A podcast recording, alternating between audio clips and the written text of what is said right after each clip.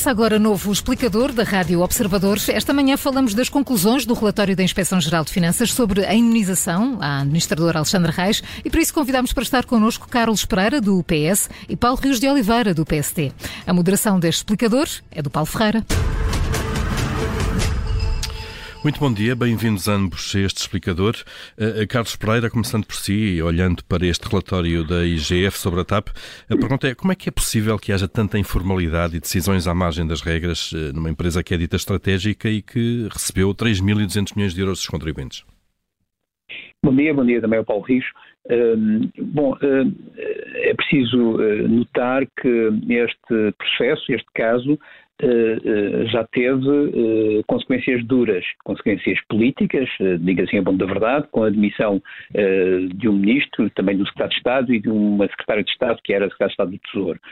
Além disso, com as conclusões do, do relatório da EGF, foram demitidos a CEO da TAP e o chairman da TAP. Portanto, nós estamos perante consequências, volto a repetir, duras, que decorrem da análise da situação e, e, e sobretudo, estas últimas decorrem do, das conclusões do relatório da EGF que são muito claras relativamente hum, à circunstância da indenização ter sido nula e, portanto, ter sido ilegal. Hum. Eh, e, portanto, julgo que estamos aqui perante um processo que, eh, eh, como o Governo disse do início, iria tirar todas as suas consequências e julgo que elas estão muito claras. E, e para o PS não haverá mais consequências políticas então a tirar?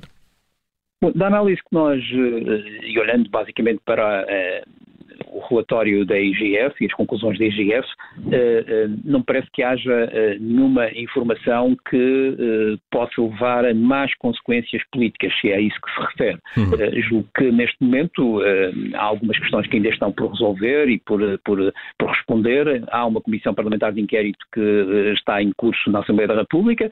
Estamos ainda a recolher elementos, há elementos que não estão ainda na, na posse dos deputados e haverão audições que poderão uh, responder às questões. Eu julgo que, neste momento, uh, é muito relevante que esta Comissão Parlamentar de Inquérito uh, seja cumprida o mais cedo possível para que a TAP possa, enfim, cumprir o seu papel de, de alguma forma, concretizar bem o plano de reestruturação e caminhar de forma serena para um processo de privatização que está em curso também. Uhum.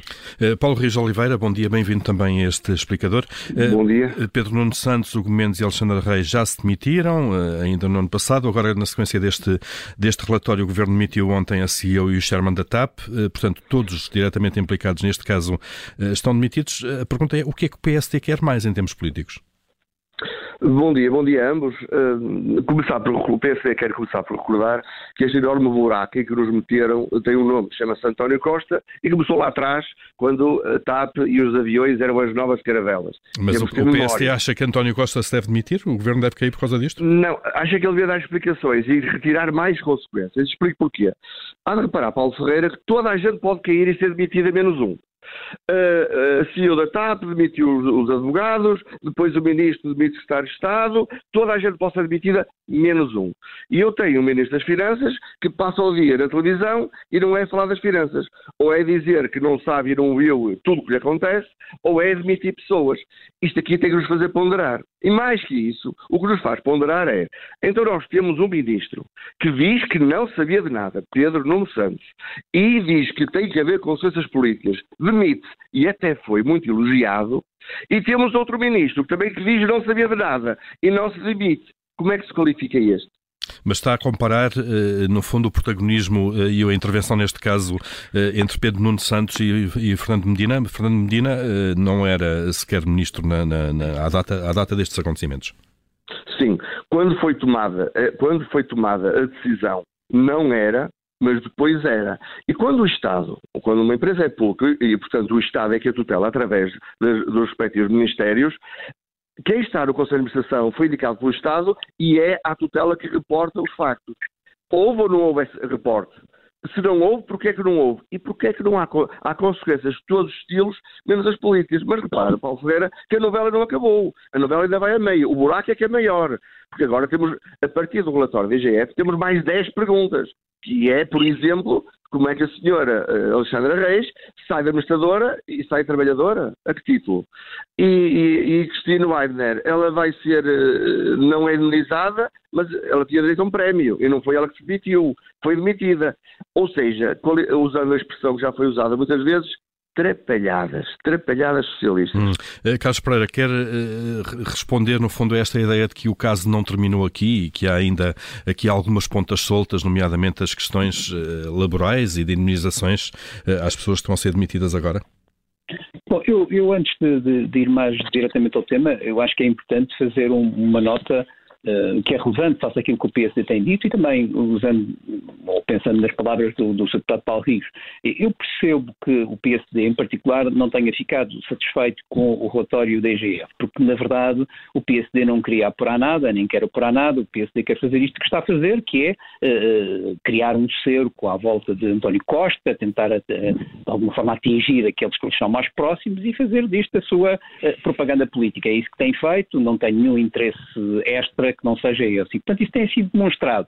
A verdade é que não se demite ministros porque o PSD quer, uh, sem qualquer tipo de factos, fundamentos, uh, matérias concretas. Eu acho que está muito claro que, contrariamente àquilo que diz o deputado Paulo Rico, já houve, de facto, consequências políticas e consequências políticas duras. Houve três demissões e houve agora a saída das da CEO da TAP e do chairman da TAP. E, portanto, julgo que estas questões não, não, não se resolvem com trocadilhos primários, partidários eh, e de propaganda pura. É preciso, é, com sentido de responsabilidade, olhar para os factos, olhar para aquilo que uh, está ao nosso dispor neste momento. Neste momento, o mais uh, objetivo é, de facto, o relatório da IGF e compreender o que é que, uh, que consequências é que é preciso, de alguma forma, tirar daí. Mas, Carlos Pereira, independentemente de, de, de, de, algumas eleições que possam ser tiradas, o que se passou ali não dá a imagem de uma grande descoordenação no governo, em que havia dois ministérios que não, não, não falavam entre eles sobre um assunto da importância da TAP?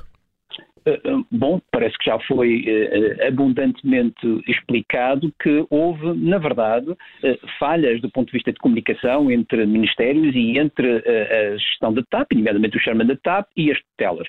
Isso foi explicado, o próprio relatório da EGF aponta matérias sobre essa, dessa natureza e, volto a repetir, houve consequências dessa, nessa natureza. Eu compreendo que as consequências não sejam a de quer, mas existiram consequências e elas são duras, foram graves e, e são eh, eh, do meu ponto de vista, eh, suficientes, tendo em conta a informação que temos. Agora, uhum. como disse o Sr. Deputado Paulo Rios, a única coisa que eu concordo é que, de facto, nós ainda estamos a analisar a situação, ainda temos uma comissão parlamentar de inquérito e ainda há documentos a serem analisados. Há matérias que estão em curso, não apenas, diga assim a ponto da verdade, esta questão dos 500, da indenização de 500 mil euros a Alexandre Reis. Há outras matérias, nomeadamente o impacto que tem, por exemplo, eu sei que o deputado Paulo Rios não gosta de falar disto, mas, por exemplo, o impacto que tem no período de 2022 da compra de aviões que foram feitas pelo uh, uh, Sr. Neumann quando a privatização. E, portanto, uh, são matérias que serão uh, discutidas, clarificadas, explicadas e esperemos que, naturalmente, tudo aquilo que tiver que ser, de alguma forma, resolvido com consequências, tenha essas consequências. Uhum. Paulo Rios Oliveira, para, para falar claro, o PSD acha que Fernando Medina deve sair, deve demitir-se, é isso? Oh, Paulo Ferreira, uh, uh, permita-me fazer uma pergunta que os ouvintes da Rádio Observador perceberão todos. Este relatório da IGF orgulha o governo ou humilha o governo? Isto é motivo de regozijo ou é motivo de espanto, se é, se é que dá espanto? Este processo começa com uma aprovação da organização WhatsApp. Eu acho que pior é quase impossível. Este processo vai ser lembrado pelos piores motivos. E, portanto, as consequências. Mas Pedro Nuno Santos já, já, já se demitiu na sequência deste caso, eh, que foi, foi ele uma das pessoas que trocou WhatsApps. Eh, em relação a Fernando Medina, que é esse o ponto neste momento do PST, eh, eu só queria saber claramente se o PST acha que o Ministro das Finanças deve sair do governo na sequência deste caso. Paulo Ferreira, eu não queria precipitar aquilo que vai acontecer na comissão de inquérito, até porque eu estou convencido que mais factos virão à tona e sempre que há factos novos, nunca são bons para o governo. E eu entendo é que o Ministro das Finanças tem que ser uma personalidade com especial credibilidade pública, porque ele tem um papel fundamental no governo. E Fernando Medina colocou-se em posição de não a ter. E não é só por causa deste assunto. São repetidas as gafes, são repetidas as vezes em que ele é confrontado com factos praticados à sua volta, que ele diz: não sei, não vi, não sei, não vi, não sei, não vi. Isto não é o Ministro das Finanças. Isto é uma pessoa que está à deriva no governo. Agora, não sou eu que o exonero, é o Primeiro-Ministro, condições para continuar. Eu acho que ele não tem. E ele acha que sim, continuemos. Eh, Carlos Pereira, vamos agora entrar num novo capítulo na TAP. Eh, vai ser eh, iniciado o processo de privatização. A TAP deve ser, parece claro que vai ser privatizada, pelo menos na maioria do capital. A questão é se vai ser privatizada a 100% ou numa porcentagem abaixo disso, nos 60%, 70%, 80%. Qual é a posição do, do PS sobre isto? Antes disso, Paulo Ferreira, deixe-me só dar uma nota sobre uh, o que é que nós pensamos sobre o relatório da EGF. É, porque o Sr. Deputado Paulo Rios uh, tentou fazer mais um trocadilho político de, dessa natureza. Então, chama-se uma pergunta, isto. Chama-se uma pergunta. Sim, sim, mas eu, eu, eu respondo. O, o, governo fez aquilo que disse que ia fazer, que foi analisar, avaliar de forma profunda aquilo que se passou nesta matéria. E consoante essa análise e essa, e essa profundidade que teve acesso, tirou consequências. E as consequências estão aí. Portanto, não é uma questão de orgulhar ou humilhar, é uma questão de fazer o seu trabalho e tirar as consequências. E foi isso que o Governo fez. É uma pergunta que o Paulo Ferreira eh, colocou. Na verdade, tem razão. Uh, estamos perante uma nova etapa da TAP, uma etapa uh, também muito desafiante. Eu diria mesmo que esta é.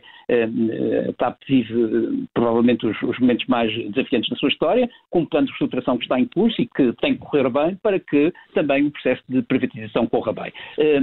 o, que, o que está em cima da mesa está a ser desenhado pelo Governo. Eu não conheço, de facto, os, os termos do, do, desenho do caderno de encargos que poderá conduzir à, à privatização da TAP. Aquilo que eu gostaria de dizer, eh, se me permitir, é que o programa do PS é muito claro sobre o papel da TAP na economia portuguesa. O papel da TAP é de eh, sentido estratégico, de poder contribuir para a economia, poder uh, garantir que Portugal continua a ter um hub em Lisboa. Mas, Charles, vai ser possível manter esses objetivos com a, com a maioria do capital entregue a um grupo internacional?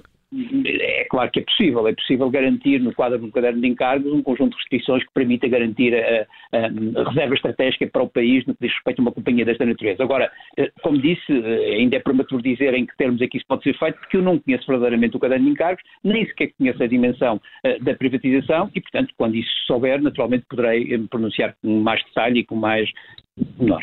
Eh, Paulo Rios Oliveira, a mesma questão. O PSD eh, concorda com a privatização da TAP e acha que ela deve ser feita já integralmente eh, ou o Estado deve, deve manter uma, uma posição minoritária no capital? Paulo Ferreira, duas notas. A primeira nota é esta. Nunca recuperaremos os 3.200 milhões que os socialistas enterraram na TAP de as portugueses. E agora é que eu gostava de ser desmentido. Nunca recuperaremos o dinheiro que lá foi enterrado destes anos. Ponto 1. Um. Segunda questão, e quase anedótica. Há este Estado que tem 100% da TAP, não faz nada pela TAP, a TAP é desconhecida no norte do país, a TAP é desconhecida em qualquer lugar que não seja em Lisboa, não tem o controle estratégico da empresa e vai vender uma parte para ficar com uma parte mais pequena e estratégica. Isto parece uma anedota, estou a brincar connosco, sinceramente. Então, estou a brincar connosco. O que é que o PSD defende? uma coisa, se permite, Paulo Ferreira. Não percebi. Eu, mas eu, eu gostava... Não eu gostava... não percebia, não percebia a afirmação do Paulo Rios. Então, até TAP, por um lado, tem 100% do governo, eu não estou a perceber porque é que diz que não tem controle estratégico. Eu, eu, eu, os portugueses, quem está a perceber bem são os portugueses, mas eu explico ao deputado Carlos Pereira. Não, eu gostava de explicar, o Estado tem 100% da TAP. o Estado, neste momento, posso explicar? Posso explicar? O Estado português tem 100% da TAP. A TAP é aquilo que o Estado português decidir através deste governo, que tem a tutela da TAP e, e, e, que não tem nada de estratégico da defesa do interesse nacional, muito menos companhia de bandeira. E este Estado que levou a TAP com esta estratégia até aqui é o Estado que diz agora vamos privatizar mantendo, mantendo aqui uma parte do capital e eventualmente para garantir estrategicamente a defesa do interesse nacional. Vocês não defendem o interesse nacional com 100%, vão defender com 30%, vão defender com 20%. Oh, meu Deus, Paulo Rios Oliveira, eu presumo então. Diga, diga.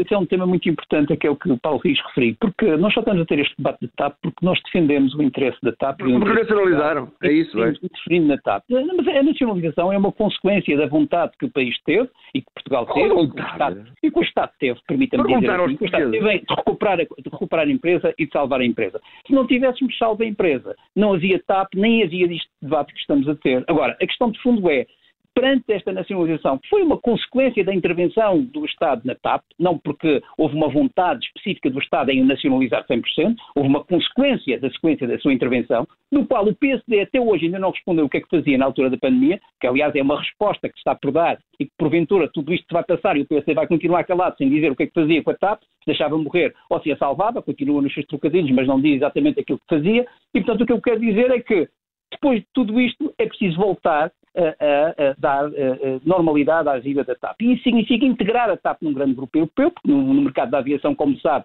não é possível sobreviver sozinho, é preciso de facto estar consolidado num grande grupo europeu e, eh, eh, repito aquilo que disse início, eh, preservando aquilo que é o conteúdo estratégico que a TAP tem e o Estado deve preservar, do meu ponto de vista e do ponto de vista daquilo que é o programa do Governo, esse conteúdo estratégico. Uh, Paulo Rios Oliveira, mesmo para fechar este explicador, uh, o PSD, uh, em relação à privatização da TAP, o que é que defende então?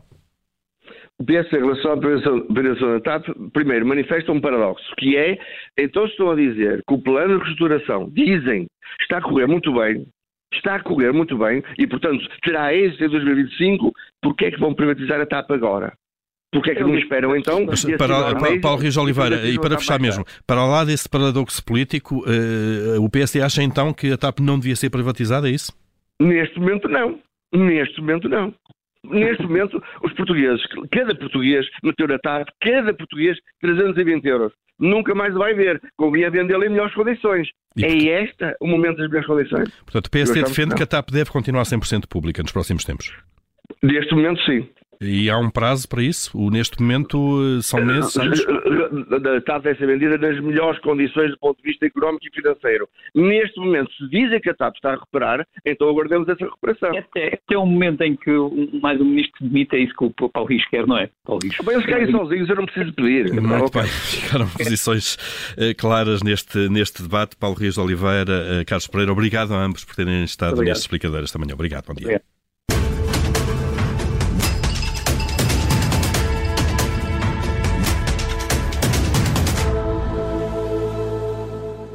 Rádio